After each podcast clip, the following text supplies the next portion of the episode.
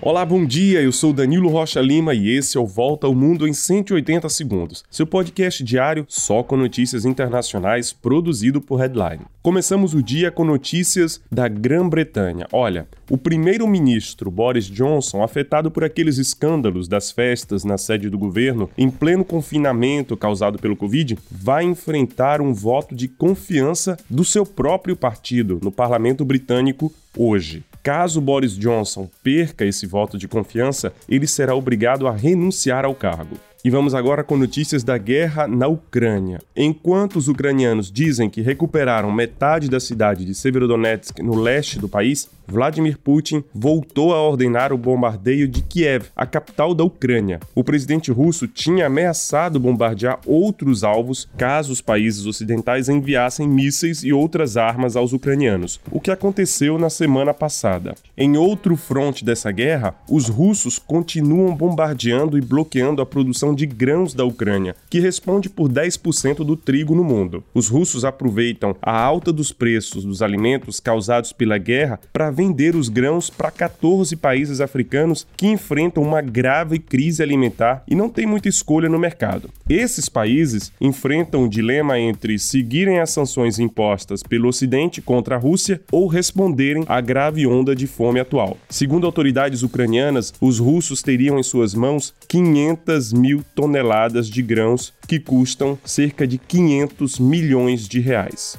Mais um capítulo dessa guerra, os países vizinhos à Sérvia e que são membros da OTAN e União Europeia, Bulgária, Montenegro e Macedônia do Norte, fecharam todos os seus espaços aéreos para o chanceler russo Sergei Lavrov, que foi obrigado a cancelar uma visita prevista ao presidente sérvio em Belgrado. E vamos agora para os Estados Unidos. Pelo menos nove pessoas foram mortas e mais de 30 ficaram feridas em mais uma série de tiroteios em massa na cidade de Filadélfia e nos estados do Tennessee, Virgínia, Arizona e Carolina do Sul.